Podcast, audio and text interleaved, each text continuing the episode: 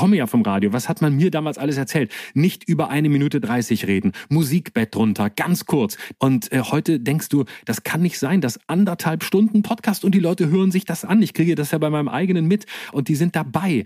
Und du denkst, hey, da ist viel mehr waches, intelligentes Potenzial in den meisten Menschen, als äh, einige Macher das glauben. Dora Held trifft. Ein Podcast von DTV Audio. Liebe Hörer, ich habe heute jemanden ganz Besonderen, auf den ich mich sehr gefreut habe und den ich deswegen eingeladen habe. Nicht nur deswegen, ich wollte ihn immer schon mal kennenlernen, aber auch deswegen eingeladen habe, weil er ein ganz großartiges Buch geschrieben hat. Vor ungefähr 27 Jahren stand, wenn ich richtig gerechnet habe, bei der von mir sehr geschätzten Schmiteinander-Show mit Harald Schmidt ein etwas pummeliger 14-Jähriger vor Oma Sharif, so hieß die Dame, in der Garage und parodierte wie eine Eins. Und das war damals eigentlich schon der Start in eine sehr, sehr große Fernsehkarriere. Heute ist er hier. Wir reden über das, was in den 27 Jahren passiert ist. Ich freue mich, Florian Schröder. Hallo, guten Morgen.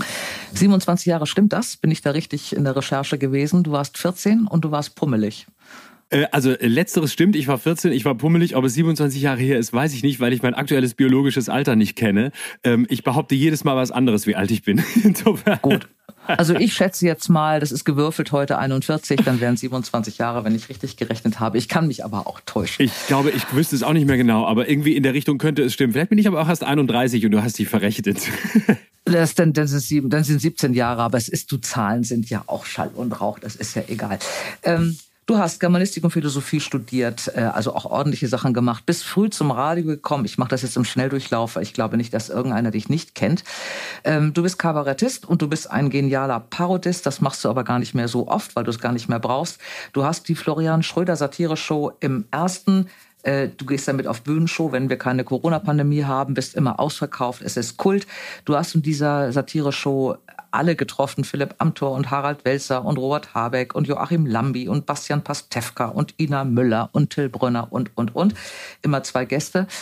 Ähm, du hast mit Pierre Steinbrück eine Bühnenshow gemacht, hast in diesem Jahr, herzlichen Glückwunsch, den Kleinkunstpreis in der Kategorie Kabarett bekommen, machst Podcasts, machst Kolumnen, schreibst jetzt auch noch ein Buch. Warst du irgendwie so ein bisschen froh über die Pandemie, dass du endlich mal in Ruhe schreiben konntest und nicht dauernd unterwegs warst?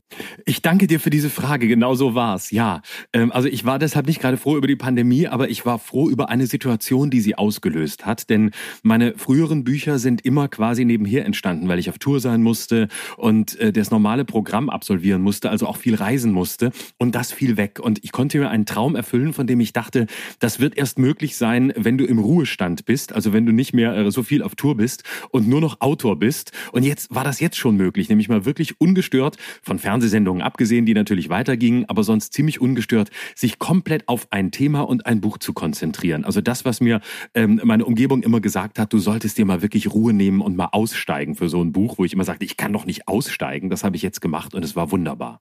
Dein Buch Schluss mit der Meinungsfreiheit für mehr Hirn und weniger Hysterie erscheint, glaube ich, sogar heute mit Freischaltung dieses Podcastes. Äh, ich durfte schon reinlesen. Es ist ja im Gegensatz zu anderen Kabarettisten, die das machen, was mich immer so ein bisschen nervt, nicht der Abgesang und die Zusammenfassung deines Bühnenprogramms, sondern du regst dich auf.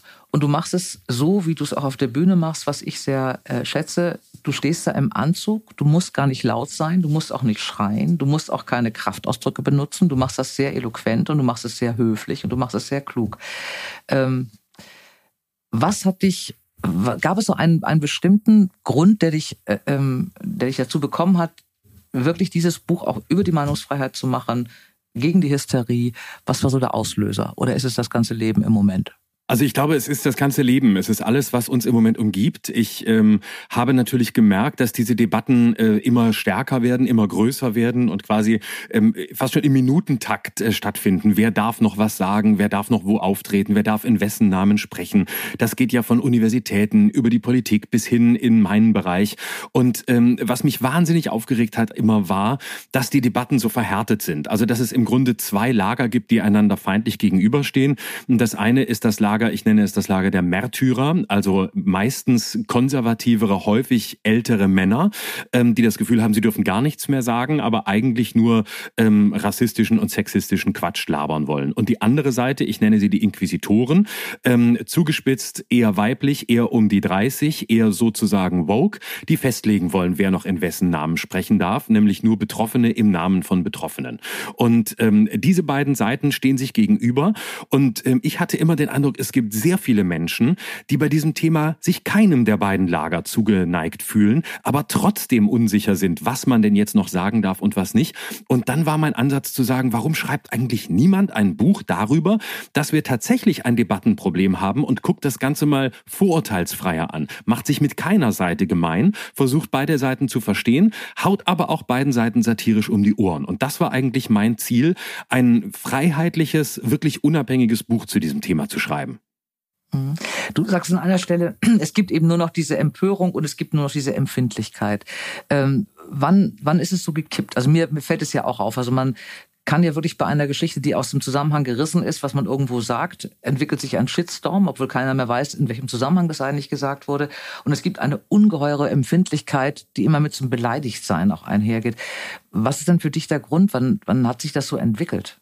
Also ich würde Was sagen, es Punkt? ist eine Entwicklung der letzten insgesamt 10, 15 Jahre. Also man kann beobachten, dass so im Jahr 2005 ähm, an Universitäten dieses Thema aufkam, Safe Spaces, also Räume, in denen man sicher ist vor Diskriminierung, äh, was eigentlich eine schöne Idee ist, was aber häufig eher dazu führt, dass es Räume werden, in denen einfach unliebsame Stimmen nicht mehr gehört werden wollen oder sollen. Ähm, in dieser Phase kam das auf. In dieser Phase Phase kann man gleichzeitig beobachten, dass äh, in der Kunst so eine Verunsicherung entstand, wer soll eigentlich noch wo auftreten dürfen. Es ist, glaube ich, die Generation der, sagen wir mal, 1989er, also der Post-1989er Generation, die in dieser Zeit an die Universitäten kam, die so diese ganzen Debatten aufgebracht hat. Und ich glaube, es ist zunächst ähm, eine, eine junge Generation, die zum Teil natürlich sehr berechtigt das Gefühl hat, dass der liberale universalistische Ansatz der 68er, nämlich gleiches Rederecht für alle ohne Ansehen der Person ähm, nicht mehr funktioniert in Zeiten des Internets. Also es ist die erste Generation, die sozusagen Digital Natives sind, die mit den digitalen Medien groß geworden sind und die sagen, nee, ähm, wenn das so wäre, wenn das wirklich so wäre, dass zunächst alle Stimmen gleichberechtigt sind, dann hätte es kein MeToo gegeben, dann hätte es keinen Mord an George Floyd gegeben, äh, dann hätte es all das nicht gegeben. Aber offensichtlich gibt es marginalisierte Stimmen, die zu wenig am Tisch sitzen. Und das ist zunächst natürlich ein sehr richtiges und berechtigtes Anliegen und eine richtige Analyse. Nur mit den Jahren hat sich das in meinen Augen so sehr radikalisiert, dass diejenigen, die heute empfindlich sind, nämlich die Beleidigten, die Inquisitoren, häufig nur dann empfindlich sind, wenn es um sie selbst geht, aber im Austeilen genauso brutal sein können wie die, denen sie das immer vorwerfen. Ja, das irgendwie ist es so ganz einfach, es ist ganz ein bisschen provokant, aber werden die Leute immer dümmer? Ist es so, dass die nicht mehr in der Lage sind, das ist manchmal meine Befürchtung, wenn ich mir, also ich äh, bin nie bei Twitter aktiv gewesen, ich auch, das ist dann eigentlich ganz furchtbar, diese Haltung. Ich bin nicht bei Twitter aktiv, aber ich lese es mir durch. Also es ist eigentlich auch grauenhaft. Was mich da immer nur wundert, was ich manchmal denke, ist, wenn man Zusammenhänge, große Zusammenhänge wirklich auf wenige Zeilen nur setzt, auch bei Facebook wenige Zeilen nur setzt, wenn man sich also informiert aus den Schlagzeilen, die äh, online in den Zeitungen steht, hat man einfach viel zu wenig Ahnung? Weiß man viel zu wenig über Dinge, um dann einfach nur so ein paar Triggerpunkte rauszupusten, um dann einen, einen rauszuhauen? Ist es das? Also ich glaube nicht, dass wir immer dümmer werden. Das wäre mir zu, zu kulturpessimistisch. Das lässt sich, glaube ich, nicht erhärten. Was sich aber zeigen lässt, ist, dass wir mit der Vielzahl der Informationen wahrscheinlich äh, latent überfordert bzw. Mhm. überlastet sind. Das heißt, wir haben heute so viele mehr Quellen, aus denen wir gleichzeitig ähm, schöpfen, aus denen wir uns informieren, ähm, aus denen wir unser Wissen Grenzen ziehen, bei denen wir viel mehr Souveränität brauchen, nämlich zu entscheiden, was ist wirklich wichtig, was ist überhaupt richtig, was ist falsch, was ist Fake News, was ähm, ist äh, einfach nur äh, spiritueller, esoterischer Quatsch, was ist Verschwörungswahnsinn und was sind Fakten. Also alles gibt sich heute als Wahrheit und alles scheint wahr, aber weniger denn je ist wahr. Also selbst Bilder kannst du ja heute ohne Probleme so faken, dass du alles draus machen kannst und keiner mehr mhm. weiß, was eigentlich stimmt. Und ich glaube, dass das das große Problem ist, dass wir wir, ähm, Bernhard Pörksen, der Medienwissenschaftler, nannte das Filter Clashs. Also unser Problem sind nicht sogenannte Filterblasen. Unser Problem ist, dass wir mit unendlich vielen Informationen gleichzeitig umgehen müssen. Und das ist eine recht junge Entwicklung. Das ist auch eine Entwicklung, auf die das menschliche Gehirn, ähm, das ja leider in der Steinzeit stehen geblieben ist, und bei einigen Leuten ist es nicht nur das Gehirn, ähm, das alles ist total überlastend. Und damit können wir erstmal nicht umgehen. Da müssen wir erstmal lernen, damit umzugehen. Und dann kommt natürlich das dazu, was du sagst, nämlich, dass äh, es heute so ist, dass sehr viele Leute ähm, nicht unbedingt der Kunst des Aphorismus frönen, also wirklich Dinge in einer kurzen Form zuspitzen, ohne sie zu vereinfachen, sondern sie einfach nur vereinfachen wollen, auch aus mhm. äh, mit bösartigen Absichten. Und äh, das ist ein Problem, wenn du überall lebst, nur von Überschriften, wenn du überall nur lebst von Leuten, die versuchen, dich möglichst schnell emotional zu catchen, ähm, dann wird es natürlich wirklich schwierig, da noch halbwegs eine eine Ordnung ins Chaos zu bringen. Mhm. Du gehst ja in, dem, in deinem Buch wirklich durch alle Themen, die äh, eigentlich jeden, der im Moment, glaube ich, jeden, der so ein bisschen mitdenkt, äh, schwer beschäftigt, durch. Ähm, du hast angefangen natürlich, oder ich weiß gar nicht, ob es der Anfang war, aber du hast natürlich auch geschrieben über deinen Auftritt bei den Querdenkern in Stuttgart. Ähm, ich weiß, du hast es wahrscheinlich schon hundertmal erzählt, aber für die Leute, die nicht jetzt jeden Podcast, so wie ich gestern und vorgestern Nacht von dir hören, sondern wirklich nur diesen, äh, du bist da aufgetreten, äh, eigentlich mit einem Missverständnis, du wurdest tatsächlich von denen eingeladen. Genau, ich hatte ähm, ein Programm im NDR-Fernsehen, die hatten mein Soloprogramm aufgezeichnet und äh, das war mitten in der Pandemie, das war im Juni äh, vergangenen Jahres und ähm, ich hatte damals, als diese Querdenkerbewegung hochkam, äh, ganz am Schluss eine neue Nummer gemacht, ähm, nämlich eine Nummer, wo ich quasi zum Verschwörungsideologen werde. Also so eine Nummer, die an der Grenze zwischen Wahrheit und Wahnsinn, zwischen Fiktion und ähm, Realität immer so entlang surfte. Also ich habe Fakten vermischt mit völlig krudem erfundenem Zeug und äh, habe aber nicht die so eine Person parodiert, sondern wirklich gespielt, so dass es immer an so einer Grenze entlang lief. Und ähm, es wurde zwar ständig im Hintergrund Comedy eingeblendet, aber trotzdem haben einige Querdenker das ernst genommen und das wurde dann auch auf YouTube gepostet, isoliert, einfach nur diese 15 Minuten und äh, plötzlich sammelten sich auf meiner Facebook-Seite und unter diesen YouTube-Kommentaren lauter Verschwörungsgläubige, die mich feierten und sagten, das ist der Letzte, der im Öffentlich-Rechtlichen noch sowas sagt, jetzt ist er auch weg, er ist einer von uns. Und dann luden mich die Querdenker ein, weil sie dachten, ich sei einer einer von ihnen.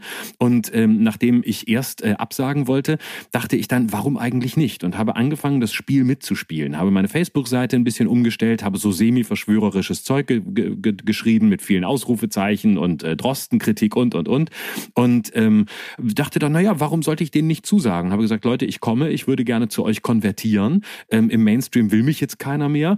Und ähm, habe das so lange gespielt, bis ich da auftreten konnte, mit dem festen Vorhaben, dann eben ähm, den Begriff Begriff der Meinungsfreiheit gegen die Leute zu wenden, die sie immer verteidigen. Mhm. Und dann bin ich aufgetreten und äh, dann habe ich am Anfang gedacht, na ja, ich mache eine klassische, mache einen klassischen Stand-up, ich gehe erstmal raus und äh, sage Hallo, ich komme aus dem Mainstream und mache ein paar, mache ein paar Gags, die, die die gut finden werden. Ähm, und äh, dann habe ich so langsam äh, ein bisschen wie den Frosch im Wasser, äh, das immer immer wärmer gedreht, das Wasser, und habe gesagt, na ja, ähm, aber was ist denn eigentlich Meinungsfreiheit? Leben wir in einer Corona-Diktatur, so dass man langsam merkte, wie es wie es brach nach, bis es dann eben am Schluss auch eindeutig wurde und ich ja dann sehr klar gesagt habe, wie ich das sehe und mich positioniert habe, um zu sehen, ob äh, die auch wirklich bereit sind, mal eine ganz andere Meinung auszuhalten, nämlich die von jemandem, der Corona tatsächlich für eine äh, gefährliche Krankheit hält. Und dann ging das Ganze ähm, in einer Mischung aus, ich würde sagen, 70 Prozent Buhrufen und 20 mhm. bis 30 Prozent Applaus dann auch zu Ende. Also insofern dann äh, war der Stunt, glaube ich, ganz gelungen. War auch gelungen. Ich fand, ich fand tatsächlich diese Reaktion des Publikums äh, na, befremdlich eigentlich nicht. Ich habe damit gerechnet, aber wenn man es nochmal sieht, ist man doch schon so ein bisschen irritiert und denkt, Himmel, wie kommt man an die ran? Du hast mal irgendwann in diesem Buch auch Nietzsche zitiert, Überzeugungen sind Gefängnisse. Das heißt ja auch, man ist es überhaupt keine Chance, an die ranzukommen, oder? Kann man mit so Verschwörern tatsächlich reden? Also auch wenn man denkt, man soll mit allen reden, aber geht das? Ja, also ich versuche es auch im Buch nochmal genau zu beschreiben und zu unterscheiden. Ich glaube, man kann, man muss auch mit ihnen reden, man kann sie auch mhm. auf öffentlichen Bühnen zu Wort kommen lassen. Es ist die Frage, wen man zu Wort kommen lässt mhm. und in welchem Rahmen und in welchem Medium man das tut. Und dann ist es die entscheidende Aufgabe dessen, der fragt, es so zu machen, äh, dass äh, sie nicht mit ihren Verschwörungstheorien als Sieger von der Bühne Bühne gehen. Und was das persönliche Gespräch angeht, ähm, finde ich immer, ist ein guter Gradmesser zu sehen, sind es Menschen, die unsicher sind, die nicht genau wissen, wo sie hingehören, die vielleicht glauben, dort auch einen Teil der Wahrheit zu finden, oder sind sie schon völlig ins Lager übergelaufen? Und äh, man mhm. kann immer sehr schön sehen, wenn man mit solchen Leuten redet, es gibt welche, die formulieren zum Teil krude Thesen, sind aber noch unsicher, hören dir auch zu und gehen auf das ein, was du sagst, wenn du widersprichst. Und da lohnt es sich mhm. natürlich zu sprechen. Und dann gibt es so Leute, da merkst du, die erzählen im Grunde ihren verschwörerischen Quatsch äh, schon seit Monaten oder seit Jahren, labern nicht zu und reden nicht mit dir, sondern reden an dich hin. Und sobald du irgendwas sagst, reden sie einfach in ihrem eigenen Gedanken weiter. Und wenn es dahin mhm. abdriftet, dass du merkst, da gibt's einfach keine Frequenz mehr, auf der empfangen wird, da wird einfach nur das immer gleiche Weltbild wiederholt und gesendet, dann ist auch der Moment gekommen zu sagen, hier brauchen wir nicht weiterreden, weil ich bin nicht deine Projektionsfläche. Wenn du nur jemanden möchtest, den du behelligen kannst, dann such dir jemand anderen. Ich glaube nicht an deinen Schwachsinn und ich halte es auch für Quatsch. Und dann kann man auch entschieden widersprechen und das Gespräch abbrechen. Wenn, wenn du auf der Bühne bist, du hast eine Methode, die, die du selber Whataboutismus nennst. Du fängst mit einer Geschichte an, erzählst irgendwas und stellst es im Zusammenhang mit einer anderen Geschichte, die aber wirklich halt gar keinen Zusammenhang. Ich habe das also in einem Buch gefunden, so ist sie, als Beispiel ein Zitat, so ist sie die Polizei. Den Reichstag verteidigen sie mit zwei Wachtmeistern, aber wenn in Hamburg ein 15-Jähriger auf dem Gehweg fährt, werfen sie sich mit 15 Mann auf ihn. Also solche Geschichten, die nichts miteinander zu tun haben. Das hast du in diesem Buch, fand ich, großartig gemacht. Du hast zwei Figuren ja, und genau. äh, die erklärst du in ihren jeweiligen Situationen. Man liest das am Anfang, weiß gar nicht, was, was kommt und dann dreht sich jedes Mal die Geschichte. Äh, erzähl mal Hans-Peter, der hat mich eigentlich am meisten beeindruckt. Genau, Art, also hat, wie man durch dieses Buch geführt wird. Genau, ich hatte quasi, ich wollte gerne die die äh, die zwei Figuren erfinden, die so aus dem Alltag sind und die diese beiden Seiten, äh, die sich so gegenüberstehen, also Märtyrer und Inquisitoren, so beispielhaft aufzeigen. Und mhm. ähm, deshalb gibt es Hans Peter. Das ist ein äh, End 50er, Anfang 60er, ähm, ein Mann, äh, der äh, irgendwie frustriert ist, lange verheiratet und äh, der sich vornimmt, an einem Tag ähm, in seiner Firma zu kündigen und äh, seiner Firma vorwirft äh, dass sie, dass der Chef sowieso nur mit Prostituierten in Thailand rumvögelt und äh, dass sie alle koksen und eine ganz schlimme Truppe sind. Und das macht er über Facebook öffentlich. Seiner Frau sagt er, dass er eine Geliebte hat, ähm, die er aber eigentlich auch nicht mehr hat, weil sie sich auch nicht wirklich für ihn interessiert. Und sagt ihr, dass er sie schon immer gehasst hat und dass sie fett geworden ist und dass er sich scheiden lassen will. Und am Ende ähm, sagt er, man darf ja wirklich überhaupt nichts mehr sagen, nachdem er quasi die halbe Welt beleidigt hat. Und ähm, wird dann aber abends in eine Talkshow eingeladen ein paar Tage später, weil natürlich auch irgendein Redakteur der, der Talkshow mitgekriegt hat, dass er sich äh, so geäußert hat im Internet. Dann wird er eingeladen und äh, bekommt die große Bühne und ähm, um dann eben am Ende zu sagen, man darf in diesem Land nichts mehr sagen, obwohl er die allergrößte Aufmerksamkeit bekommt. Und die Gegenfigur dazu ist Helen. Helen ist Ende 20, Anfang 30, hat äh, einen Migrationshintergrund und ähm, hat gerade einen Shitstorm gegen irgendeinen deutschen Comedian äh, losgetreten auf Twitter natürlich, ähm, der am Abend vorher irgendwas gesagt hat hat, dass er äh, gerne äh, schwarz fährt und sich nicht nehmen lassen will, auch weiterhin Mohrenköpfe zu essen und so weiter. Und äh, sie ähm, hat erstmal direkt den Shitstorm losgetreten und im Lauf des Tages, äh, der dann quasi parallel läuft zu dem Tag von Hans-Peter, äh, geht sie dann auf eine Antirassismus-Demo und sie ist äh, Kolumnistin bei einer linken Tageszeitung und hat ein Transparent, auf dem steht, Hass ist kein Humor, weil sie sich massiv wehrt gegen all die Mohammed-Karikaturen, die in Satirezeitungen abgedruckt sind, weil sie sagt, als linke Kolumnistin weiß sie, was der Humor darf und was nicht. Und am Ende des Tages wird sie in die gleiche Talkshow eingeladen ähm, wie Hans Peter. Und ähm, sie äh, tut dann etwas anderes als er. Ich will es jetzt nicht alles verraten, aber es ist quasi mhm. eine Parallelführung ähm, von zwei Personen, die in einer Art unheimlichen Nachbarschaft trotz ihrer Gegensätzlichkeit verbunden sind und die quasi einen gewissen Zeitraum von ein paar Tagen parallel erleben und äh, parallel durchmachen. Ähm, äh, und das, das Ziel ist im Grunde, äh, das immer kippen zu lassen. Also sie sowohl sympathisch als auch beide furchtbar unsympathisch darzustellen, aber nicht zu sagen, sie sind gleich oder der eine ist rechts, der andere ist links und im Sinne der Hufeisentheorie zu sagen, na, am Ende sind sie alle gleich, sondern der Versuch ist genau zu zeigen, dass es hier keine einfache Lösung gibt und dass nicht der eine gut und der andere böse ist, sondern dass sie beide beide Seiten in sich haben. Hm. Das Verblüffende, was ich äh, dabei fand beim Lesen, war, dass es eine im Grunde eine Aneinanderreihung von Klischees ist, die aber alles stimmen. Also es gibt einfach genau diese ganzen Diskussionen und diese ganzen Themen und du, du reißt sie so aneinander, dass man nachher denkt, okay, es ist in sich alles logisch und brichst es aber immer wieder. Ähm, du hast, äh, das fand ich irgendwie jetzt in der, in der, so ein Gedanke, eigentlich denkt man, du weißt ja alles. Du hast ja alles gesehen, du hast so alles in Zusammenhang gebracht, das ist ja auch völlig klar. Und dann sitzt du aber dann doch in irgendwelchen Talkshows und kannst dich ernsthaft aufregen. Kannst du dich wirklich noch ernsthaft aufregen über so Geschichten? Also ich habe jetzt einen Talk schon gesehen, neben, da saßt du neben Ralf Schuler, dem Chefkorrespondenten äh, der Bild, der irgendwie auch ja meint, man kann nicht mehr alles sagen oder so. Und äh, da warst du ja sehr erregt nachher. Und da habe ich gedacht, ist es wirklich so, dass sich das in dem Moment auch wirklich richtig anträgert, obwohl du doch diesen diesen Überblick eigentlich hast und da auch dir klar ist, was da passiert, was das für ein Mensch ist. Riecht ja. einen dann trotzdem noch so auf in dem Moment? Ja, schon. Also ähm, ich bin immer so ein bisschen beim Wort aufregen, ein bisschen zurückhaltend, aber im Grunde ja. Also ich muss natürlich von dem, was ich bearbeite, worüber ich schreibe, worüber ich rede, davon muss ich bewegt sein. Das wäre, glaube ich, eher das mhm. Wort, das mir angemessen ist.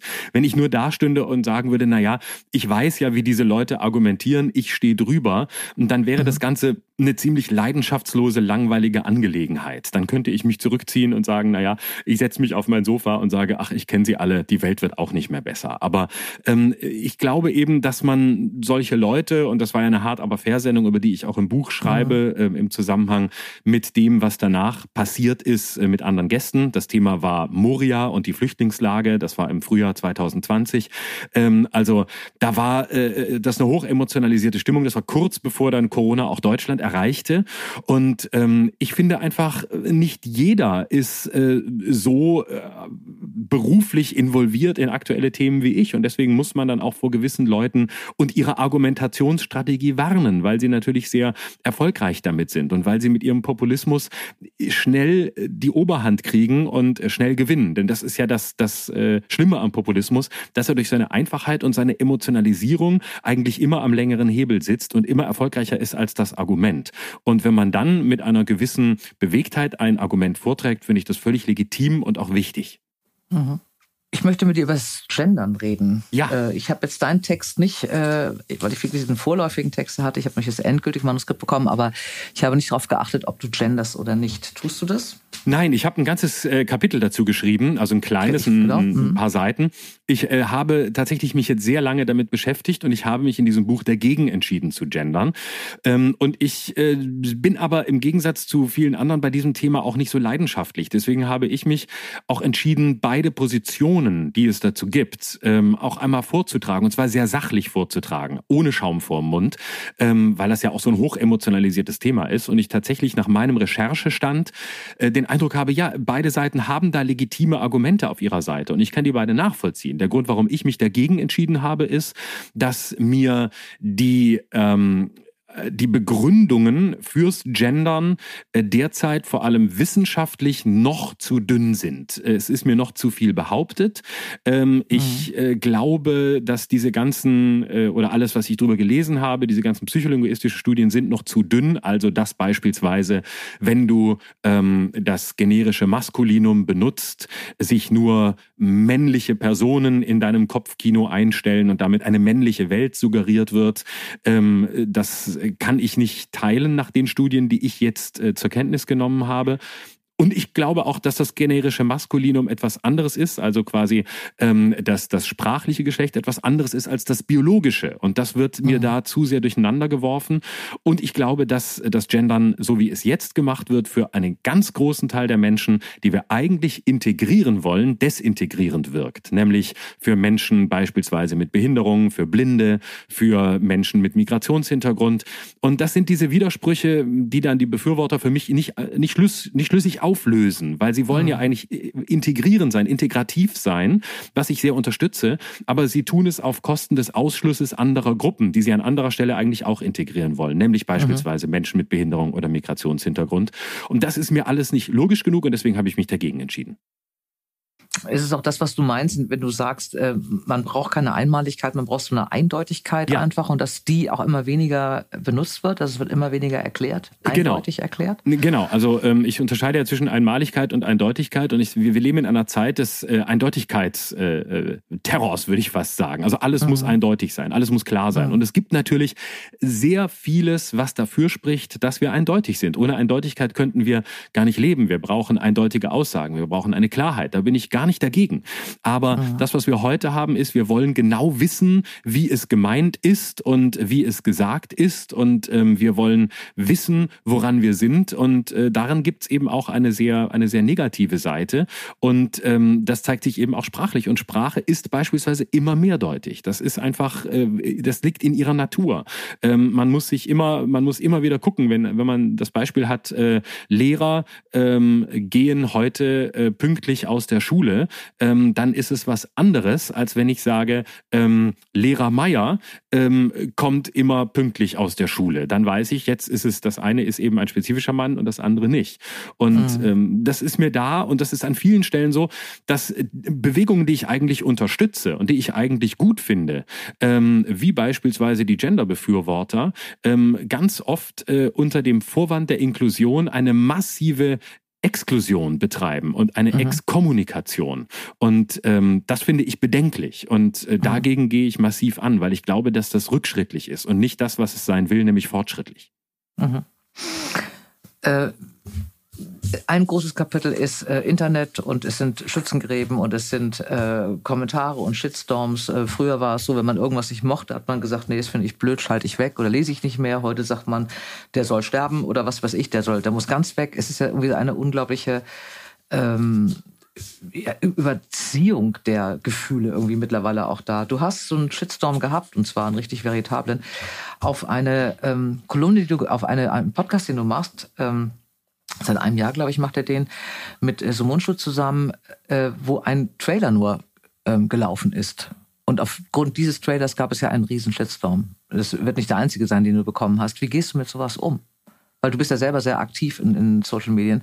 Äh, wie machst du das? Rechnest du damit, wenn du irgendwas raushaust oder irgendwas sagst, dass sowas kommt?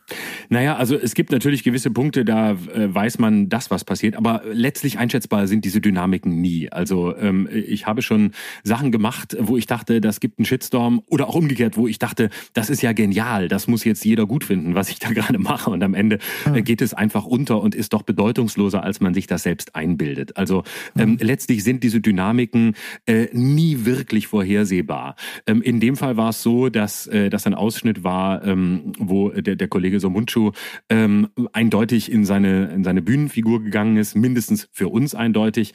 Ähm, und äh, der wurde aber in einem damals dreistündigen äh, äh, Podcast quasi rausgeschnitten und äh, dann gepostet. Und damit waren das dann anderthalb bis zwei isolierte Minuten, die in dieser Form natürlich ganz anders klangen als äh, in hm. diesem Gesamtzusammenhang. Und ähm, das und ich saß eigentlich mehr oder weniger daneben und habe dann drüber gelacht, weil ich äh, es auch lustig fand und weil ich einfach so Mundschuh als Bühnenfigur natürlich seit vielen Jahren kenne und für mich dieser Unterschied klar ist. Dennoch war das natürlich ein Fehler, weil dieses Lachen äh, war ein sehr unangenehmes Lachen und es war eher so das Lachen eines ähm, nicht des, des Pausenclowns, sondern des Kofferträgers des Pausenclowns und ähm, das tat mir auch leid und ich kon konnte sehr gut verstehen, dass ähm, das daneben war und dass da sehr viele Menschen dann gesagt haben, oh was was was lacht der da eigentlich so und ähm, ja es ist ein Podcast und ein Podcast ist was anderes als ein Bühnenprogramm. Und das mussten auch wir dann lernen. Das war eben unsere erste Folge. Und ähm, wenn man das in einem Bühnenprogramm macht äh, und anders ähm, und es in einem Gesamtzusammenhang des Abends steht, dann hat das natürlich eine ganz andere Kraft und eine ganz andere Bedeutung vor allem, als wenn du das in einem Podcast machst, in dem du dich ansonsten zweieinhalb Stunden eigentlich sehr ruhig und sehr ernsthaft über aktuelle Themen unterhältst. Und deswegen war das daneben. Und ich finde, dann muss man auch ähm, an der Stelle, äh, auch wenn äh, es dann die Energie des Shitstorms hat, muss man das auch anerkennen und sagen, sich hinstellen und sagen, hey Leute, ja, es war einfach falsch und es war daneben. Und dann äh, ist es auch äh, vollkommen legitim, äh, sich dann auch zu entschuldigen. Und ich finde, dass äh, da, da bricht man sich auch keinen Zacken aus der Krone. Das heißt heute auch äh, im, im Diskurs stehen. Das ist ja letztlich auch ein Vorteil dieser ganzen sozialen Medien, nämlich dass man eben äh, auch gezwungen ist zu interagieren und nicht mehr nur von der Kanzel herab predigt, wie es früher war, als man nur in eine Richtung gesendet hat. Mhm. Aber heißt das nicht auch, dass Ironie und Satire im Podcast vielleicht nicht funktionieren, aber auf keinen Fall funktionieren in einer kurzen Zeit? Braucht man für Ironie und Satire immer länger? Naja, und ist nicht das, das das Problem, weil alle immer nur mit so, so Fitzeln und so, so kleinen Ausschnitten arbeiten heute? Das kommt drauf an. Also wenn Satire versucht äh, zu irritieren und sich nicht per se auf eine Seite schlägt und auch mal gegen das Publikum arbeitet.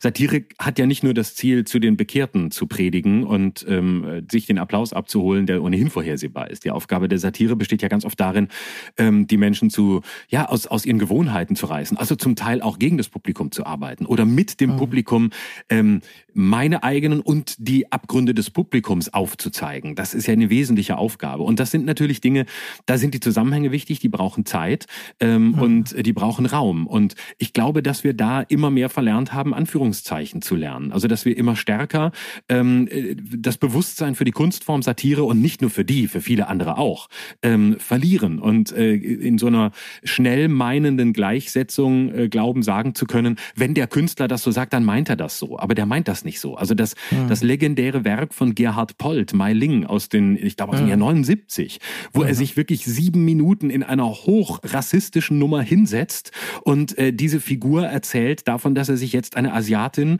äh, aus dem Katalog bestellt hat. Das ist eine rein rassistische Nummer.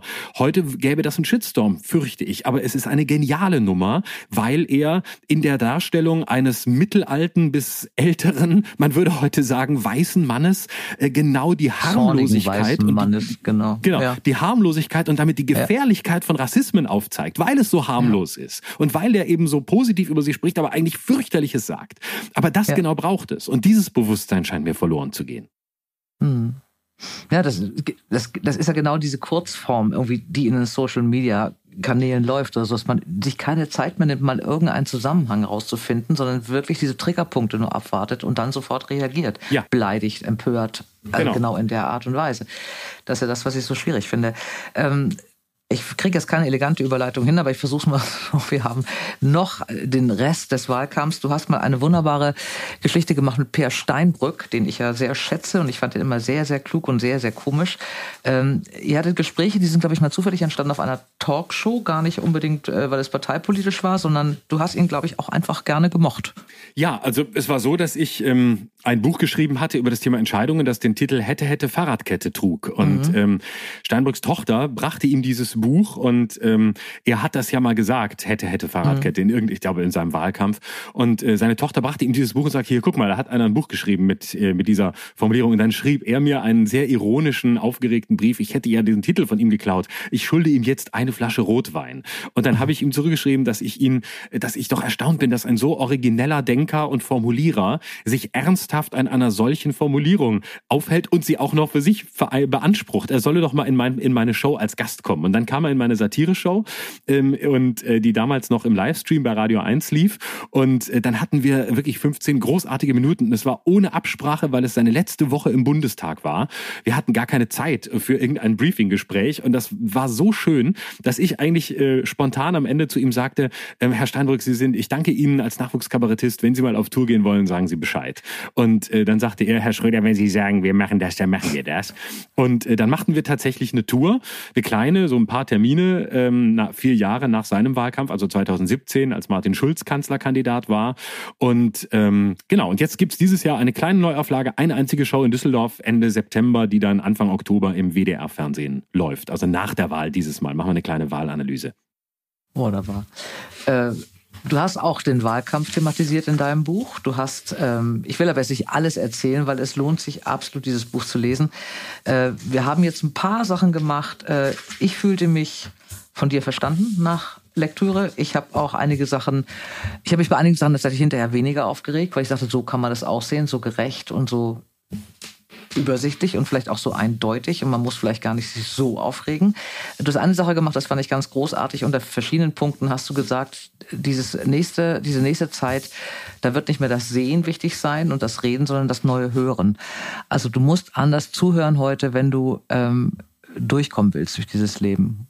Ja, weißt also, du, was ich meine, welche Stelle? Also das hat mich wirklich sehr beeindruckt. Kannst du da noch mal so zwei Sätze zu sagen? Ja, gerne. Um der also, Welt es zu erklären. Genau, also ich äh, versuche quasi ähm, äh, durch äh, dieses Buch äh, auch so eine Ebene zu ziehen, ähm, mich rein von den Worten zu verabschieden. Also wir denken ja oft bei Meinungsfreiheit und bei Debattenkultur daran, dass wir über Worte sprechen und über die Bedeutung von Worten. Das ist natürlich auch wichtig, aber ich dachte immer, warum reduzieren wir das darauf? Menschliche Kommunikation ist doch viel mehr. Das, da gehört das Sehen dazu und eben auch das Hören und äh, die Bilder und die Bildsprache haben ja eine ganz besondere Bedeutung in unserer Zeit. Wir leben ja eigentlich in einer Bildzeit. Wir leben mhm. in Zeit von Instagram. TikTok ist ein Bildmedium. Also wir kommen quasi vom äh, geschriebenen Wort aus dem, aus dem 19. Jahrhundert zum Jahrhundert des Bildes. Das war das 20. Jahrhundert durch das Fernsehen, ähm, mhm. durch, durch eine Bildmächtigkeit, die sich jetzt bei Instagram ja auch wieder zeigt, ähm, sehr deutlich, auch äh, zum Teil äh, auch ganz fatal, indem dort eben Information, Werbung, äh, Meinung, alles vermischt wird, indem äh, ein, ein Influ eine Influencerin Werbung macht, indem Bilder gefaked werden, indem niemand recht weiß, ähm, was ist eigentlich zu sehen. Und äh, mhm. es ist eigentlich der, ein sehr eindeutiges Medium, das aber heute nicht mehr eindeutig ist, aber sich so verkauft. Und dann habe ich mich gefragt, vielleicht ist das 21. Jahrhundert das Jahrhundert des Hörens. Ähm, denn wir erleben das ja wirklich seit einigen Jahren auf, auf breiter Front, dass wir ähm, die originellsten Formate sind äh, Hörformate, also Podcasts äh, aller Couleur, von True Crime über Dokus bis hin mhm. zu Gesprächen, wie wir sie hier führen. Und vielleicht ist das äh, das Medium des Menschen des 21. Jahrhunderts, der andauernd mobil ist, der unterwegs ist, der einen Begleiter braucht. Zwei Stimmen, die ihn begleiten, ähm, bei denen die Bilder eben nicht mehr vorgegeben sind, nicht mehr die Bildmacht vor dem eigenen Auge steht, sondern wo die Bilder im, im eigenen Kopf entstehen können und wo er einen mhm. Begleiter Begleiter hat, wo immer er ist. Und der ist sehr intim, der ist äh, so sehr auf der Suche wie man selbst, der kennt die wirklich die Wahrheit auch nicht, versucht sie zu finden im, im Gespräch, im Dialog. Und ich glaube, dass wir das lange Zeit in den durchchoreografierten Fernsehsendungen und den klassischen linearen Formaten vergessen haben, dass es ein tiefes Bedürfnis des Menschen nicht nur daran gibt, ähm, etwas zu verfolgen, was in einer Arena stattfindet, sondern etwas zu verfolgen, was äh, genau genauso auf der Suche ist wie man selbst. Und das drückt sich, glaube ich, im Hören heute ähm, äh, am stärksten aus. Hm. Und man muss sich konzentrieren. Man hat irgendwie nicht mehr diesen kleinen Moment der Aufnahme, sondern man hört einfach mal länger zu, stiller ja. zu, ich, ruhiger zu. Genau. Und, und wenn du dir mhm. anguckst, wie sich das Radio entwickelt hat, ne? also Radio ist ja mhm. mindestens das, das äh, klassische Popradio, äh, hat mhm. sich ja zu Tode gejingelt und getrailert. Also ich komme ja vom Radio. Was hat man mir damals alles erzählt? Nicht über eine Minute dreißig reden, Musikbett drunter, ganz kurz. Mhm. Die Hörer wollen nicht, wollen keinen hören, die wollen Musik hören, die wollen Jingle. Und äh, heute denkst du, das kann nicht sein, dass anderthalb Stunden Podcast Podcast und die Leute hören sich das an. Ich kriege das ja bei ja. meinem eigenen mit und die schreiben dir und die hören jedes Wort und die widersprechen und die sind dabei. Und du denkst, hey, da ist viel mehr Potenzial, auch viel mehr waches, intelligentes Potenzial in den meisten Menschen, als äh, einige Macher das glauben. Ich finde es ein unfassbar versöhnliches ähm, Schlusswort für mich. Äh, ich habe darauf verzichtet, äh, jetzt zu sagen, oder ich habe bis jetzt darauf verzichtet, jetzt zu sagen, parodier doch mal, weil, weil du ein so sehr kluges Buch geschrieben hast, was eigentlich mit deiner äh, mit dem mit dem Witz, mit dem Parodiewitz, den du machst, wo man wirklich äh, sich hinlegt, nichts zu tun hat. Äh, wobei ich fand dieses Interview, was du als äh, Markus Lanz mit Karl Lauterbach geführt hast, schon wirklich sehr hinreißend. ähm, ich würde ganz gerne jetzt aber trotzdem einmal zum Schluss ähm, gerne von dir wissen, was Frau Merkel zu diesem Gespräch sagen würde, ob es ihr genauso ginge wie mir. Du hast mich beruhigt mit deinem Buch. Ähm, du hast mir auch ähm, so ein bisschen die Zuversicht gegeben, dass die Menschen eben nicht immer dümmer werden, sondern nur im Moment vielleicht etwas irritiert äh, stehen und nicht genau wissen, wo sie hin sollen. Äh, und dass es alles vielleicht auch wieder ein bisschen ruhiger und, ähm, und gerader und ähm, normaler wird. Äh, was sagt Frau Merkel zu diesem Gespräch und zu diesem Buch? Ja gut, Herr Schröder hat ein Buch geschrieben, das äh, kann ich jetzt, also werde ich dann lesen, wenn ich äh, nicht mehr Bundeskanzlerin bin, also wenn ich wirklich von allen Ämtern entbunden bin. Also dann wahrscheinlich Herbst 2022 nach den Neuwahlen. Okay, trotzdem. Vielen Dank. Florian Schröder, es war ein großes Vergnügen, mit dir zu reden. Ich wünsche dir einen Riesenerfolg für das Buch, den es verdient hat und dass du genauso viele Leute beruhigst, noch mehr Leute beruhigst als mich sowieso und genauso beruhigst, wie du mich beruhigt hast mit diesem Buch und vielen, dass beim Denken wieder mal hilfst danke, viel Erfolg, komm gut durch, den, durch diese Zeit. Die Veranstaltungen gehen jetzt wieder los, es wird wieder besser. Du hast das Buch fertig, du kannst es wieder auf die Bühne. Toi, toi, toi. Danke. Volle Seele und weiterhin so viele kluge Ideen. Ich danke dir, es war ein sehr schönes Gespräch, hat viel Freude gemacht. Vielen Dank. Danke, Florian Schröder. So, liebe Freundinnen und Freunde, wir sind wieder bei meiner Lieblingsrubrik, die schlaflose Nacht. Ich suche ein Buch, was ich noch nicht kenne und wende mich mit dieser Frage an einen Buchhändler meines Vertrauens. Und der kommt heute aus Menden und heißt Andreas Valentin und ist nicht nur ein toller Buchhändler, sondern auch ein wunderbarer Buchtippgeber. Das macht er nämlich ansonsten auch für den WDR.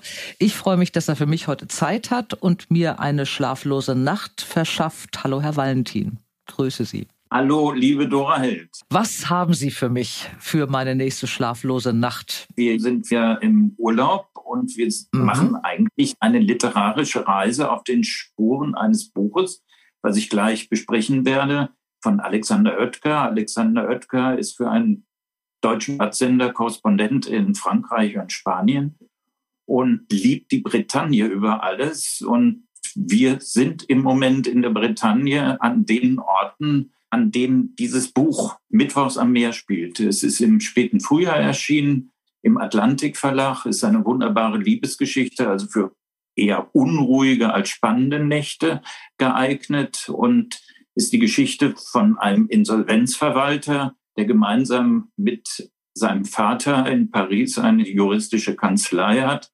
und der damit beauftragt ist, eine Firma in dem wunderschönen bretonischen Ort Cancale in die Insolvenz oder aus der Insolvenz herauszuführen. Und deswegen der Titel des Buches Mittwochs am Meer.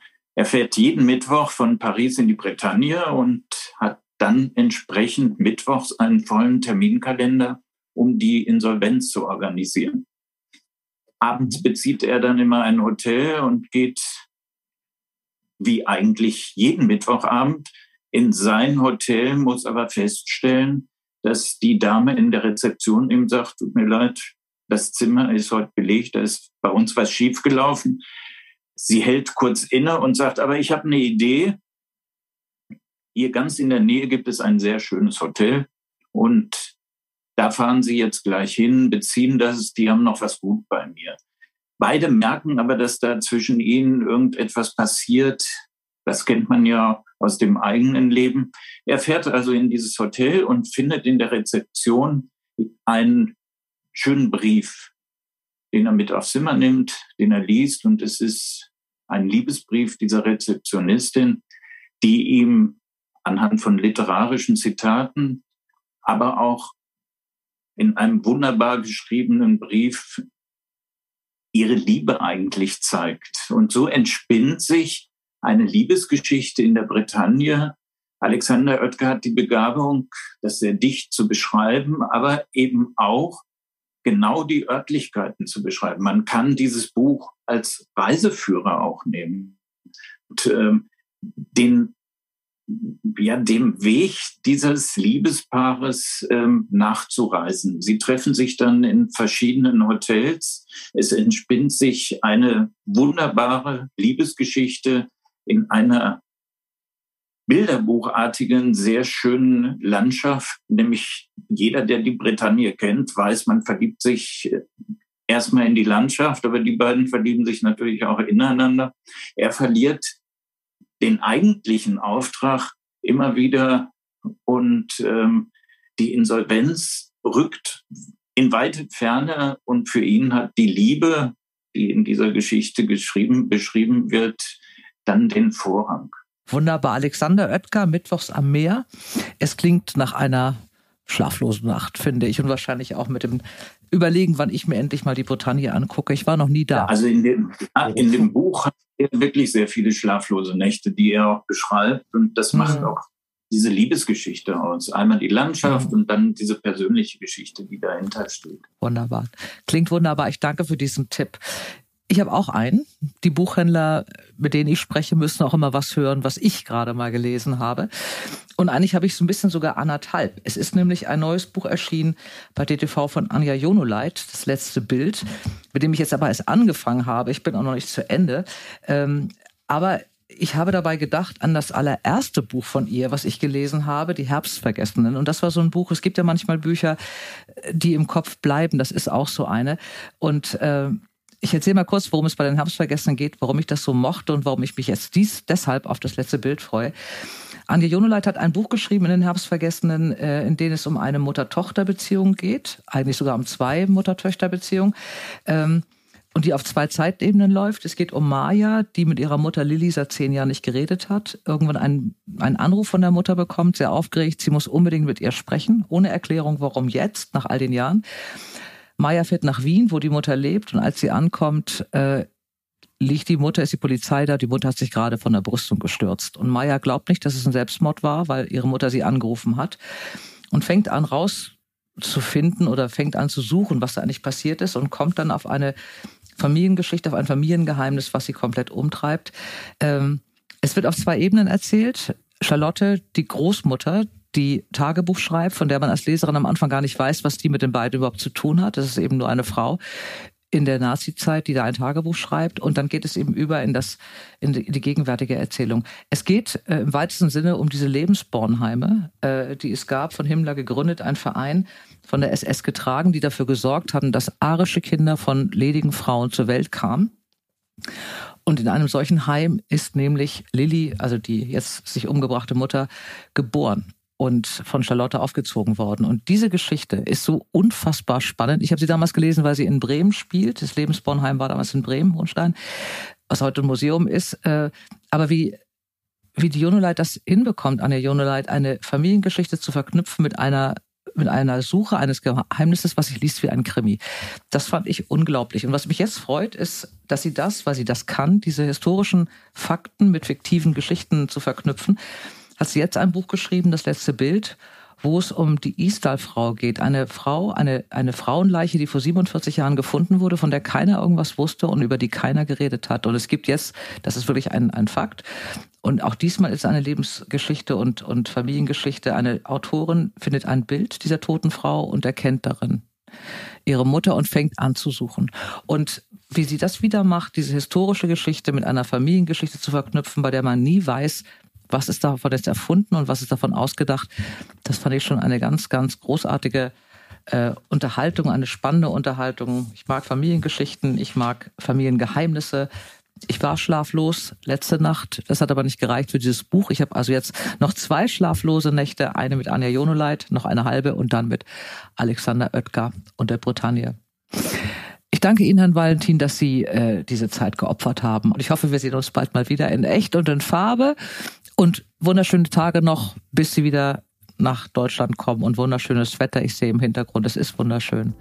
Viel Spaß auf den Spuren von Alexander Oetker. Danke. Vielen Dank.